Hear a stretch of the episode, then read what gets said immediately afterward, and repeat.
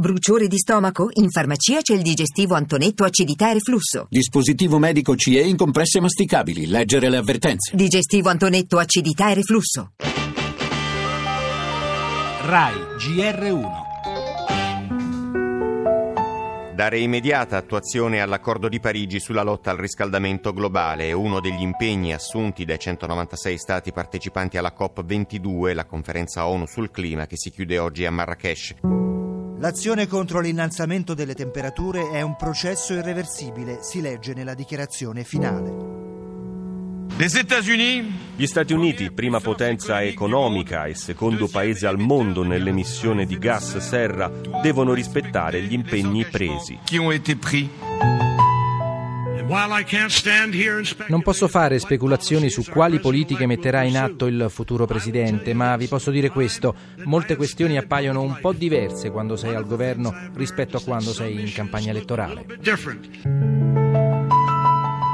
Sulla conferenza ovviamente pesa l'incertezza data dalle elezioni americane, tutti sappiamo che saranno altri stati, dalla Cina all'Europa al Brasile, che dovranno assumersi il compito di tirare perché l'accordo di Parigi sia veramente efficace.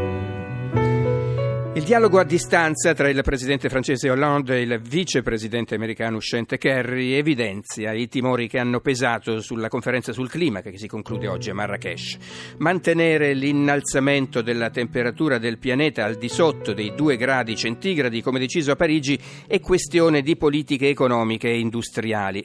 Ma il riscaldamento globale, diceva Trump in campagna elettorale, è stato inventato dai cinesi per aumentare i costi delle nostre industrie e renderle meno competitive. Il vertice di Marrakesh ha ribadito la necessità di aiutare finanziariamente i paesi in via di sviluppo nelle politiche anti-inquinamento, ma gli Stati Uniti potrebbero negare queste risorse. Per questo, ci ha spiegato Maria Grazia Midulla della WWF, toccherà all'Europa e alla Cina dare impulso alle decisioni prese, nella consapevolezza che, come avvertono gli scienziati, le misure previste dagli accordi internazionali potrebbero non essere sufficienti a salvare il pianeta. E nel nostro giornale, in primo piano, il referendum costituzionale a due settimane dal voto, fronte del sì e del no si rivolgono agli incerti che secondo i sondaggi potrebbero essere decisivi. E nel mondo politico intanto si è scatenata una tempesta sulle parole pronunciate da De Luca su Rosi Bindi, un'intervista di questi giorni nella quale il governatore della Campania fa riferimento alla lista impresentabili alle elezioni 2015. De Luca ha poi corretto il tiro, ma si è scatenata una polemica. Torneremo a parlare della transizione alla Casa Bianca. Trump al lavoro sulla sua squadra ha incontrato il premier giapponese Shinzo Abe. Intanto per Obama questa mattina a Berlino l'ultimo vertice con i leader europei. Per la musica, il nuovo lavoro di Ligabue, Made in Italy, album di inediti in uscita oggi.